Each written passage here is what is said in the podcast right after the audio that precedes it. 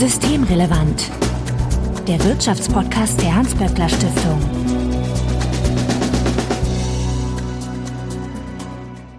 Heute ist Mittwoch, der 24. August 2022. Willkommen zur 112. Ausgabe von Systemrelevant. Wir sind heute zu dritt. Daher begrüße ich Christina Schildmann. Hallo. Hallo. Du leitest die Forschungsförderung in der Hans-Böckler Stiftung und Elke Ahlers. Hallo. Hallo. Du bist die Leiterin des Referats Qualität der Arbeit beim WSI. So, und bevor wir zur heutigen Sendung kommen, wie immer vorweg der Hinweis, wenn ihr uns erreichen möchtet, um Ideen, Fragen oder Unmut kundzutun, dann könnt ihr uns beispielsweise auf Twitter antickern, at böckler-de oder auch per E-Mail an systemrelevant.böckler.de. Also Hinweise, Korrekturen und Anregungen bitte einfach einsenden und wir freuen uns, wenn ihr uns in einem Podcatcher eurer Wahl abonniert. Mein Name ist Marco Herak und wir wollen uns heute über die Befunde der WSI Betriebs- und Personalrätebefragung 2021-22 unterhalten. Elke, was war denn die Idee dieser Befragung? Weil das ist ja schon eine recht spitze Zielgruppe, kann man sagen. Ne? Ja, tatsächlich. Wir haben uns überlegt, das Thema Fachkräftemangel seit Jahren in den Zeitungen kursiert und dass es ganz unterschiedliche Studien gibt, teilweise auch mit ganz unterschiedlichen Zahlen und Befunden. Und da haben wir uns überlegt, wir machen hier im Hause sowieso alle zwei Jahre die WSI Betriebs- und Personalrätebefragungen. Und dann äh, werden wir einfach mal diese Zielgruppe nehmen und die mal gezielt fragen, ob die äh, den Fachkräftemangel ähnlich erleben was Sie in den Betrieben beobachten in Bezug auf Arbeitskräfteknappheit und schwierige Stellenbesetzung. Und dann haben wir einige Fragen hineingebracht und die jetzt ausgewertet. Und ja, die Studie ist, weiß ich gar nicht, vor sechs Wochen ungefähr erschienen. Und ja, ist in ihren äh, Ergebnissen erstmal sehr interessant. Und ich muss auch sagen, sie belegt tatsächlich den Fachkräftemangel aus Sicht der Betriebsräte. Also auch Betriebsräte erleben äh, oder teilen uns mit, ja, wir haben in unseren Betrieben Schwierigkeiten, die offenen Stellen zu besetzen. Äh, vielleicht ganz kurz, es ist ja manchmal schwierig, sowas festzumachen, weil äh, einmal gibt es die Unternehmen, die haben eine Meinung zu dem Thema, die Meinung kann aber differieren von den Betriebsräten oder von den Angestellten, den Arbeitnehmerinnen. Und dann gibt es natürlich noch so eine mediale Öffentlichkeit, die auch gerne mal zuspitzt, ne, was es dann nicht immer einfach macht, so ein Thema real zu beurteilen, oder? Ja, natürlich es ist natürlich, liegt auf der Hand, wenn, wenn Arbeitgeberverbände zum Beispiel fordern, wir brauchen deutlich mehr Fachkräfte und wir müssen unsere Arbeitsmärkte öffnen für mehr Personal aus dem Ausland oder wir müssen entsprechend agieren, um unsere Stellen besetzen zu können. Da ist, kann natürlich ein Interesse dahinter sein. Aber wir haben jetzt bewusst die Betriebsräte befragt, weil Betriebsräte natürlich auch eine ganz andere Sicht auf die Dinge haben. Also die haben natürlich Einblick in Probleme im Betrieb, in schlechte Arbeitsbedingungen, unattraktive Arbeitsbedingungen und so ein bisschen die Hintergründe der Stellenbesetzungsprobleme können die uns ja mitteilen. Und insofern war es für uns ganz interessant, einfach mal diese Gruppe zu befragen, ob es denn wirklich um einen Mangel geht an Fachkräften oder ob es möglicherweise auch um einfach um schlechte Löhne und unattraktive Arbeitsbedingungen geht. Wie schlimm ist es denn überhaupt mit den Arbeitskräfte- und Fachkräftemangel? Jetzt mal ganz allgemein, also wir wissen aus anderen Studien, also das IAB in Nürnberg sagt zum Beispiel, es gibt zurzeit 1,93 Millionen offene Stellen, die nicht besetzt werden können. Oder das IW in Köln sagt, zurzeit sind 500.000 Stellen unbesetzt. Das sind natürlich schon mal heftige Zahlen. Und wenn man bei uns unsere Befragung anguckt, dann ist es tatsächlich so, dass jeder zweite Betriebsrat sagt, ja, wir haben Schwierigkeiten unsere offenen Stellen zu besetzen. Und in einigen Branchen ist es natürlich ganz massiv, zum Beispiel die Baubranche oder auch Informationstechnologie oder natürlich das Gesundheitswesen, der öffentliche Dienst. Unsere Befragung, unsere Betriebsräte können tatsächlich in weiten Teilen die äh, Ergebnisse bestätigen, die auch in anderen Befragungen deutlich werden. Aber ihr könnt keine Zahlen herleiten, ne? Ihr könnt jetzt nicht nee, sagen. das können wir leider gar nicht. Also das, das war methodisch zu schwer, das auf äh, Zahlen festzulegen. Wir haben tatsächlich gefragt, inwieweit gibt es Stellenbesetzungsprobleme. Also inwieweit können Stellen über lange Zeit nicht besetzt werden? Und diese Ergebnisse haben wir uns halt angeguckt und in der Gesamtheit, also branchenbezogen ausgewertet. Und da haben wir halt ein Muster erkannt, was in vielen anderen Studien auch ebenso nachgewiesen wird. Christina, du hast dich ja mal so ein bisschen mit der Baubranche auseinandergesetzt, ne? Was sind denn da die Probleme? Ja, wir haben uns mit der Baubranche auseinandergesetzt bzw. setzen lassen. Wir haben eine Studie gefördert zur Bauwirtschaft als Schlüsselbranche für Zukunftsprojekte, haben wir das genannt. Und ähm, die zeigen die Probleme im, im Bereich Fachkräftemangel ziemlich, ziemlich krass da muss man erstmal gucken, was ist überhaupt diese Baubranche? Das ist eine der unterschätztesten Branchen wahrscheinlich, was Größe betrifft und Bedeutung überhaupt. Da arbeiten 2,6 Millionen Arbeitskräfte in dieser Riesenbranche. Das sind mehr als in der chemischen Industrie und mehr als im Fahrzeugbau. Das hat irgendwie kaum jemand auf dem Schirm, wie viele das eigentlich sind. Und wir wissen, wir brauchen noch viel, viel, viel mehr in der Baubranche, denn die sind dazu wichtig, um bestimmte gesellschaftliche und politische Ziele zu erreichen. Wenn man alleine mal in den Koalitionsvertrag guckt, da steht irgendwie überall zwischen den Zeilen Baubranche, Baubranche. Die sollen den öffentlichen Nahverkehr ausbauen, das Schienennetz ausbauen, die Häfen ausbauen. Dann sollen die pro Jahr 400.000 neue Wohnungen bauen und die Bestandsbauten klimagerecht äh, umbauen. Also alles Baubranche. Und da muss man dann die Frage stellen, wer soll das alles machen? Wenn man in aktuelle Studien zu Fachkräfteengpässen guckt, dann sind die Baubranchen da immer ganz an vorderster Stelle mit dabei. Und dafür gibt es Gründe.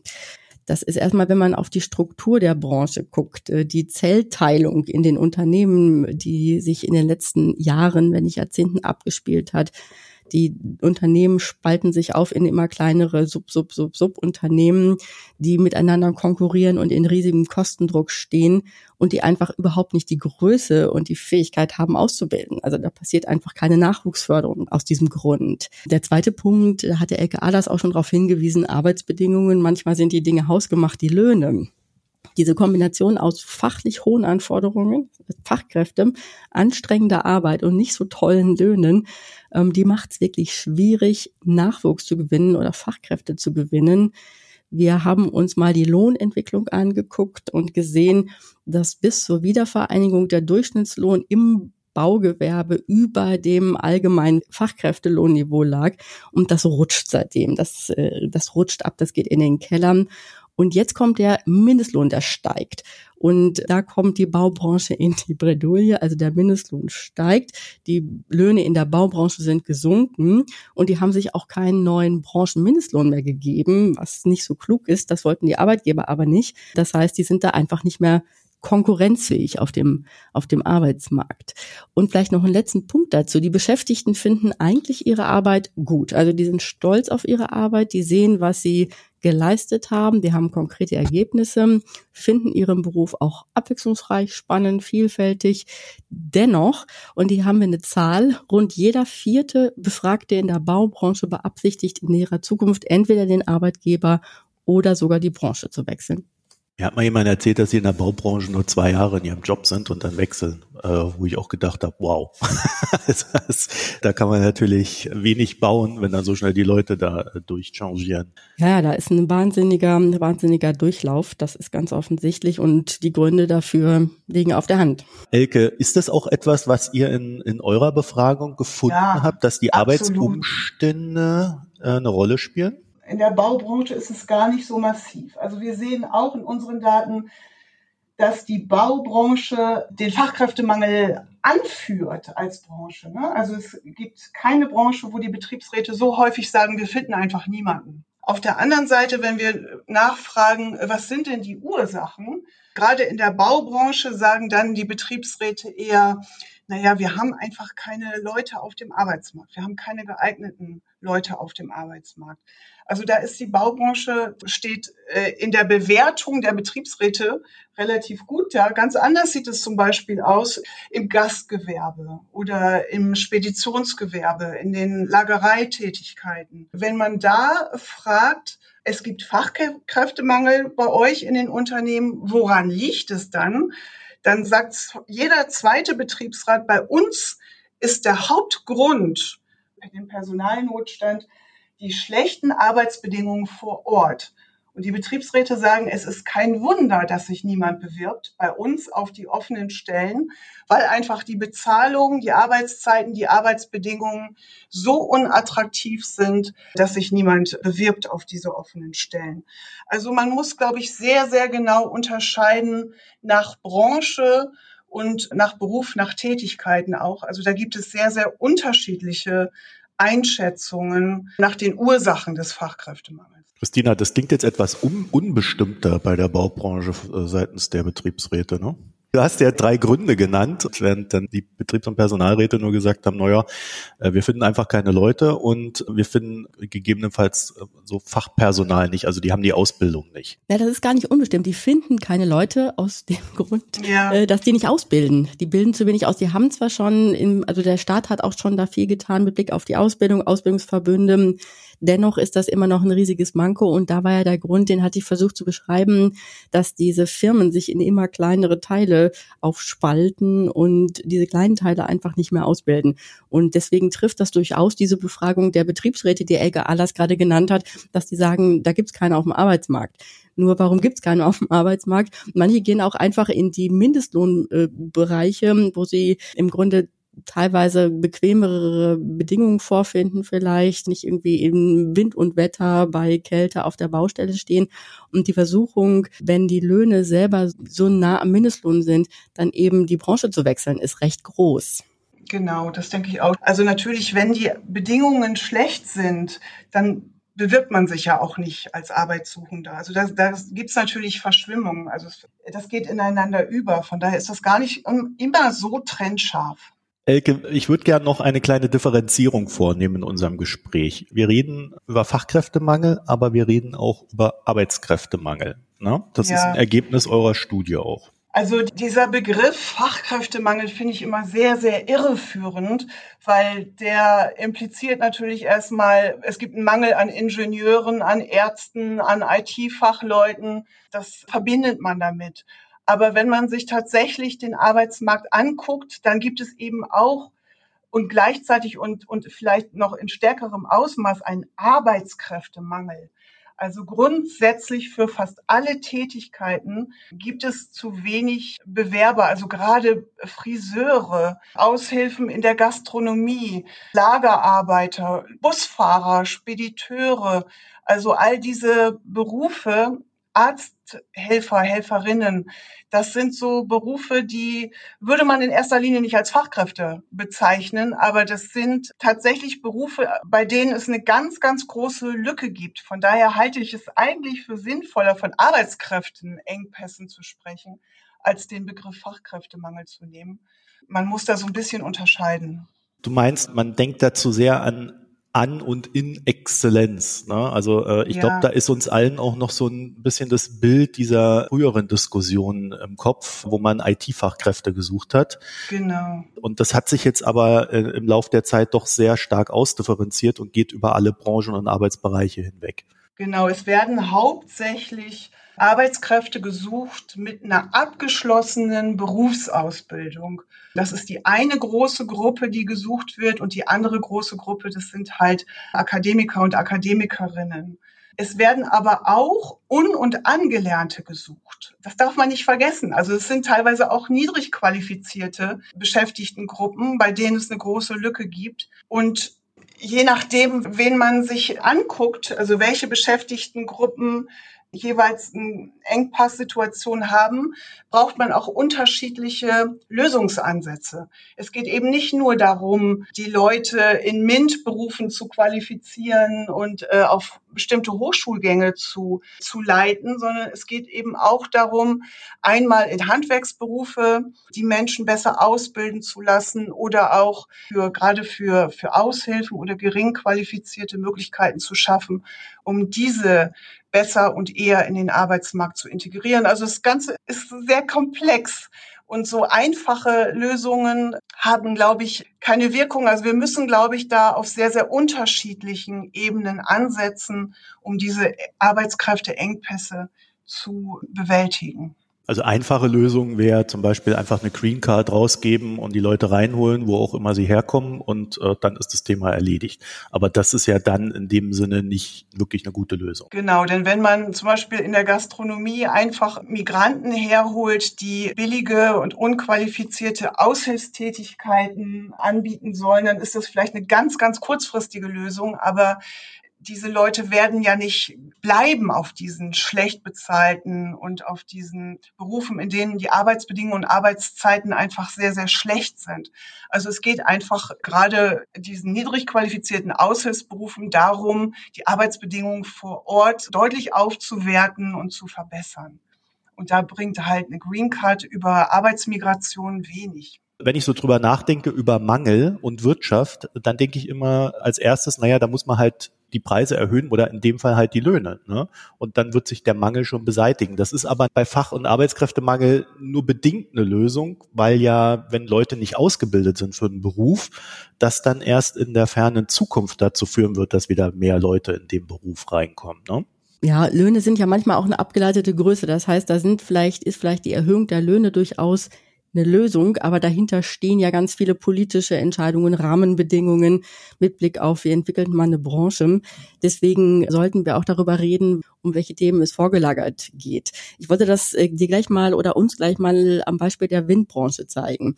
Über die Windbranche rede ich deswegen, weil wir demnächst eine Branchenanalyse zur Windbranche rausgeben und die durfte ich schon mal vorab lesen und fand die sehr, sehr spannend und ich glaube, da lernen wir einiges über Fachkräftemangel und das Warum in dieser speziellen Branche. Ich bin ja heute zuständig für die, für das Thema Fachkräftemangel und in diesem Fall, Elke, ist es tatsächlich Fachkräfte, wobei ich deine Unterteilung absolut richtig finde. Also über den Fachkräftemangel ja. in Schlüsselbranchen der ökologischen Transformation. Und da ist die Windbranche eine totale Schlüsselbranche, denn Deutschland hat sich ja verpflichtet, bis 2045 äh, CO2-frei zu werden. Und damit das funktionieren kann, damit wir die Wirtschaft und die Gesellschaft so grün machen können, äh, brauchen wir wahnsinnig viel Strom aus erneuerbaren Energien. Das sind dann ja Sonne, Wind, Wasser, Biomasse. Und da ist Wind die wichtigste Quelle. Aber Problem hier nun, die Windbranche schmiert seit 2017 komplett ab. Und dafür gibt es Gründe. Da sind vor allen Dingen problematische Regulierungsentscheidungen vor mehreren Jahren, die sie quasi aus dem Land getrieben haben, also die Branche und dafür gesorgt hat, dass seit 2017 da 60.000 Arbeitsplätze verloren gegangen sind, die man jetzt braucht, beziehungsweise ungefähr das Doppelte sogar braucht an zusätzlichen Arbeitskräften, um tatsächlich das leisten zu können, was diese Branche leisten soll, also ohne Ende Strom zu erzeugen. Das heißt jetzt für diese Branche, die muss massiv hochfahren und sich teilweise wieder neu erfinden. In dieser Studie zeigen wir oder zeigen die Autorinnen und Autoren, was für Zukunftsfelder da bestehen. Zum Beispiel Ausbau Windkraft auf See, also Offshore in Kombination mit grünem Wasserstoff. Riesiger Markt der Zukunft oder Recycling von Rotorblättern oder schwimmende Windräder. Da ist ganz viel Potenzial, aber um das ergreifen zu können, braucht man die entsprechenden Fachkräfte und die muss man jetzt, die muss man jetzt kriegen. Darauf weisen auch die Betriebsräte massiv hin. Und äh, wenn man die fragt, dann sagen die auch, es gibt von allem zu wenig. Anlagenmechaniker, Elektroniker, Mechatroniker, Servicetechniker, fehlt alles. Und sagen aber auch, was zu tun sein könnte oder was man, was man tun kann. Zum einen geht es um die Rahmenbedingungen für diese Branche. Die müssen das klare Signal kriegen, dass diese Branche eine Ausbaubranche ist und dass Windkraft auf Dauer eine der zentral geförderten Energien ist. Das heißt, man braucht, das fordern die Gewerkschaften zum Beispiel, jährliche Ausbauziele, damit die Unternehmen planen können. Denn wenn die wissen, wohin die Reise geht, dann stellen die auch ein und dann bilden die auch aus. Man muss Hürden für den Bau von Windrädern senken. Das passiert gerade mit Blick auf die Abstandsregelungen und Planungs- und Genehmigungsverfahren. Und man muss auch den Kostendruck aus der Branche nehmen. Da geht es um die Ausschreibungsverfahren. Aber, und das ist das, was Elke Ahlers ja immer ähm, sagt, dass es auch um die Arbeitsbedingungen geht. Wir sehen eine Sache, die total eklatant ist, nämlich die Frage Tarifbindung, ja oder nein. In der Branche ist das total entscheidend dafür, ob die ein Fachkräfteproblem haben oder nicht. Die Betriebsräte, die, die in dieser Studie zitiert werden, zeigen, dass Betriebe ohne Tarifvertrag viel größeres Problem haben, die Stellen zu besetzen, als die mit Tarifvertrag. Also ist das eine ganz zentrale Stellschraube in diesem Bereich. Wichtig ist darauf hinzuweisen, dass in dieser Branche immer weniger Betriebe überhaupt ausgebildet haben in den letzten Jahren. Jetzt mal abgesehen von denen mit Betriebsbindung, die bilden viel weniger aus als der gesamte Maschinenbau, also die zählen zum Maschinenbau. Und ähm, wie gesagt, interessant ist, dass diejenigen mit Tarifbildung weder dieses große Personalproblem haben, noch so schlecht in der Ausbildung sind. Also diejenigen ohne Tarifvertrag bilden weniger aus und finden schwieriger Personal. Und die Betriebsräte sagen auch, wenn man sie befragt, es fehlt im Grunde aber auch allen Windbetrieben äh, an einer strategischen und auf die Zukunft ausgerichteten Personalplanung. Und das hat vielleicht damit zu tun, dass die Branche noch nicht so richtig an ihre Zukunft glaubt. Und das ist ein Teufelskreis, der da zu überwinden ist. Das ist total spannend, weil wir hatten ja mal hier auch einen Podcast zur Baubranche mit Sebastian Dolin, da war das ein gewisses Thema. Und der hat damals gesagt, dass selbst in der Baubranche nicht so ganz das Vertrauen in die Investmentzyklen ist und so dass die auch immer Angst haben, dass sie quasi weggehauen werden und deswegen immer vorsichtig sind bei Einstellungen, bei längerfristigen Bindungen mit Arbeitnehmerinnen und Arbeitnehmern und so weiter und ja. so fort. Ne? Also das heißt, selbst da, wo man es gar nicht vermuten würde, weil ich weiß nicht, wie lange wir jetzt schon hören, die Baubranche boomt und es wird gebaut wie irre. Äh, selbst da bestehen diese Ängste und bei Windkraft, das ja ein sehr politisches Feld aktuell ist, würde ja das umso mehr zutreffen. Ne? Das heißt, das, was du gerade eben gesagt hast, ja. es fängt mit der Politik an ja, bei Windkraft äh, trifft es massiv zu. Also diese Branche ist tatsächlich traumatisiert von früheren politischen Entscheidungen, die ihnen plötzlich tatsächlich die Bedingungen völlig verändert haben und dafür gesorgt haben, dass sie gar nicht mehr konkurrenzfähig waren und dass ihnen auch der Heimatmarkt komplett weggebrochen ist. Und die müssen jetzt erstmal wieder Vertrauen aufbauen, dass das anders ist jetzt und dass sie wirklich eine große Rolle spielen sollen können dürfen und man sie nicht wieder sozusagen anderen Ländern ausliefert. Das ist ja geschehen in den letzten Jahren. Für sie ist vor allen Dingen wichtig, dass die, dass die Einspeisevergütung klar ist und auch, dass die Ausschreibungsverfahren so sind, dass sie da auch tatsächlich reüssieren können und dass das Ganze nicht durch schwierige, schlechte Ausschreibungsverfahren zum Erliegen kommt. Das ist nämlich passiert in den letzten Jahren. Da hat man die Spielregeln für die Ausschreibungen geändert und dadurch sind kaum noch Windräder gebaut worden. Und das war verheerend für die Branche. Die sind teilweise ja pleite gegangen oder sind eben abgewandert. Elke, was sagen denn die Personal- und Betriebsräte da zu den Problemen, äh, die zu lösen wären? Also wo, wo gibt es da Ansatzpunkte, die seitens der Politik angegangen werden können? Ja, die Personal- und Betriebsräte haben wir dazu so konkret gar nicht gefragt. Wir haben halt zusammengestellt aus unterschiedlichen Studien, die wir hier erarbeitet haben, welche Felder es zu bearbeiten gibt, um den Fachkräftemangel zu beheben.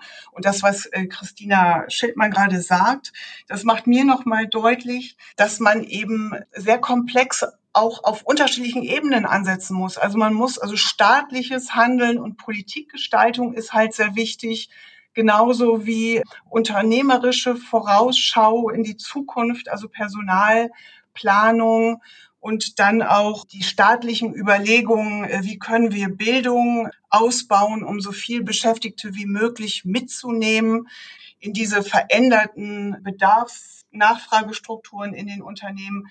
Also das war in, in der Draufschau auf all die Studien für mich so die große Erkenntnis, man muss immer auf unterschiedlichen Ebenen ansetzen. Und da muss der Staat hat da seine Aufgabe, da hat das Unternehmen seine Aufgabe und da hat es das Weiterbildungssystem hat dann eine entscheidende Rolle. Wir haben unterschiedliche Ebenen benannt, wo Handlungen ansetzen muss. Und das ist zum einen diese, diese dieser Punkt, der immer wieder geäußert wird beim Thema Fachkräftemangel. Ja, wir haben doch eigentlich so viele Arbeitslose, wir haben so viele Migranten, wieso können wir die denn nicht nutzen? Wir haben ja viele Menschen, die gerne arbeiten wollen. Und das ist natürlich zu kurz gedacht, das ist klar. Aber auf der anderen Seite muss man doch mal so ein bisschen gucken, was könnte denn da dran sein? Und tatsächlich, es gibt brachliegendes Potenzial bei uns unter den Menschen, unter der Bevölkerung. Es gibt tatsächlich Zahlen, dass zwei Millionen Erwerbstätige gerne mehr arbeiten wollen. Also die arbeiten teilweise schon, aber die würden gerne aufstocken. Das sind zum Beispiel Frauen, die Teilzeit arbeiten und Arbeitsstunden aufstocken möchten. Das sind junge Eltern, die wegen fehlender Kinderbetreuung nicht so arbeiten können, wie sie möchten. Und das sind oft sehr, sehr gut ausgebildete Leute. Die könnte man bei einer besseren Infrastruktur in Bezug auf Kinderbetreuung vielleicht auch einsetzen. Und da sind sicherlich viele gute Fachkräfte darunter. Ältere Arbeitnehmer oder Schwerbehinderte, das sind auch oftmals Leute, die sind sehr, sehr gut ausgebildet, die haben Erfahrungswissen.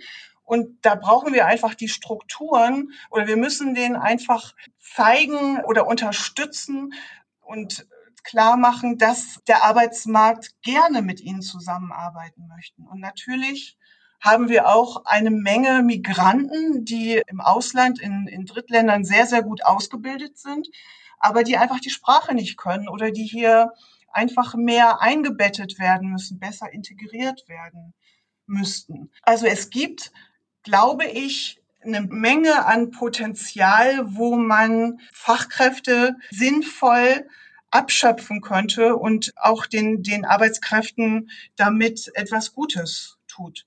Und natürlich ein weiterer wichtiger Baustein ist immer Aus- und Weiterbildung. Ich glaube, Weiterbildung wird das Thema der Zukunft sein. Die Unternehmen oder auch der Staat müssen wirklich sehr langfristig denken und wir brauchen einfach modernere, angepasstere Weiterbildungssysteme und die Menschen müssen auf dem Weg zu anderen Tätigkeiten, anderen Fähigkeiten, die verlangt werden, mitgenommen werden und Betriebsräte und Gewerkschaften sollten sie da auch einfach unterstützen. Also es gibt, glaube ich, eine Menge an Ansatzpunkten, die man verfolgen kann, um dieses Arbeitskräftepotenzial, was ja so nötig ist in Zeiten des Fachkräftemangels, auch entsprechend auszuschöpfen. Da waren ja jetzt einige Sachen drin. Äh, Anerkennung von, von Abschlüssen aus anderen Ländern oder Ausbildungen in anderen Ländern. Ne? Bei der Kinderbetreuung habe ich mir so gedacht, äh, Christina, wir hatten das Thema ja mal auch. Ne? Da kommt man ja quasi in so eine Schleife rein. Von einem Mangel in den nächsten ja. hinein. Ne? Da fehlen dann auch, genau, da fehlen dann wieder die Erzieherinnen. Da muss man, ne? und wenn man auf der einen Seite einen Mangel hat, dann hat man sofort auch äh, auf der anderen Seite auch wieder größere Probleme. Das heißt, das ist ein recht umfangreiches äh, Projekt. Ähm, aber ich fand es ganz interessant, man könnte ja auch die Betriebsstätte als Bildungsstätte begreifen, ne? wo man auch Menschen, die mit, mit wenig Bildung da reinkommen, mit wenig schulischer Bildung da reinkommen, weiter qualifiziert und höher qualifiziert, egal wohin es sie dann treibt. Ne? Also das bindet ja gleichzeitig auch die Arbeitnehmerinnen und den Arbeitnehmer an das Unternehmen, was ja dann gerade, wenn man in einer Mangelsituation ist, äh, ja durchaus etwas ist, was man haben möchte. Ne? Und wir haben, glaube ich, drei Millionen junge Menschen bis 30, die keine abgeschlossene Berufsausbildung haben. Diese Leute würden natürlich, wenn sie gut integriert sind, wenn sie die Möglichkeiten haben, qualifiziert zu werden und, und aufsteigen zu können, eine Möglichkeit haben, besser und langfristiger in das Erwerbsleben einbezogen zu werden. Und dadurch hat man natürlich keine äh, IT-Fachleute sofort und auch nicht die nötigen Ingenieure, die man für die, äh, für die Windkraftanlagen braucht. Aber man hat, äh, man hat einfach die Chance, besser im Arbeitsleben aufgenommen zu werden und auch dort eine festere Stelle zu bekommen, weg von, von vielleicht kurzfristigen Aushilfsstellen da ist auch nochmal ein, ein Ansatz. Und ein Punkt, den ich eigentlich auch nochmal wichtig finde, denn es geht einfach, glaube ich, auch darum, dass wir nachhaltige, gute, gesunde Arbeitsbedingungen schaffen. Also für die Menschen, die in den Betrieben und Unternehmen arbeiten. Denn vielfach ist unsere Arbeitswelt ja so auf Verschleiß ausgerichtet. Also wir arbeiten sehr, sehr viel, sehr, sehr lange. Äh, viele Menschen sind überfordert so einige Beschäftigte sagten sich nach einer Zeit, ich kann das nicht mehr, ich halte diesen Druck nicht mehr aus, ich möchte frühzeitig in Rente gehen oder ich bin krank geworden, ich äh, bekomme eine Erwerbsminderungsrente oder ich gehe, oder es gibt eben auch viele, die sind im Burnout und die sind über Wochen, über Monate krankgeschrieben und das sind ja auch oftmals sehr, sehr gut ausgebildete Leute. Und da kommt es eben auch darauf an, dass man die Beschäftigten in den Unternehmen gut behandelt, dass man gute Arbeitsbedingungen schafft, dass man sie vor Verschleiß und vor Überforderung schützt, weil Fachkräftemangel bedeutet letztendlich auch, dass wir das vorhandene Personal, dass, dass wir einfach wissen oder immer mehr begreifen, wie wertvoll es ist, gutes Personal zu haben und dass man diese, dieses gute Personal eben auch langfristig halten und auch schützen will. Also das ist für mich auch nochmal ein sehr, sehr wichtiger Punkt.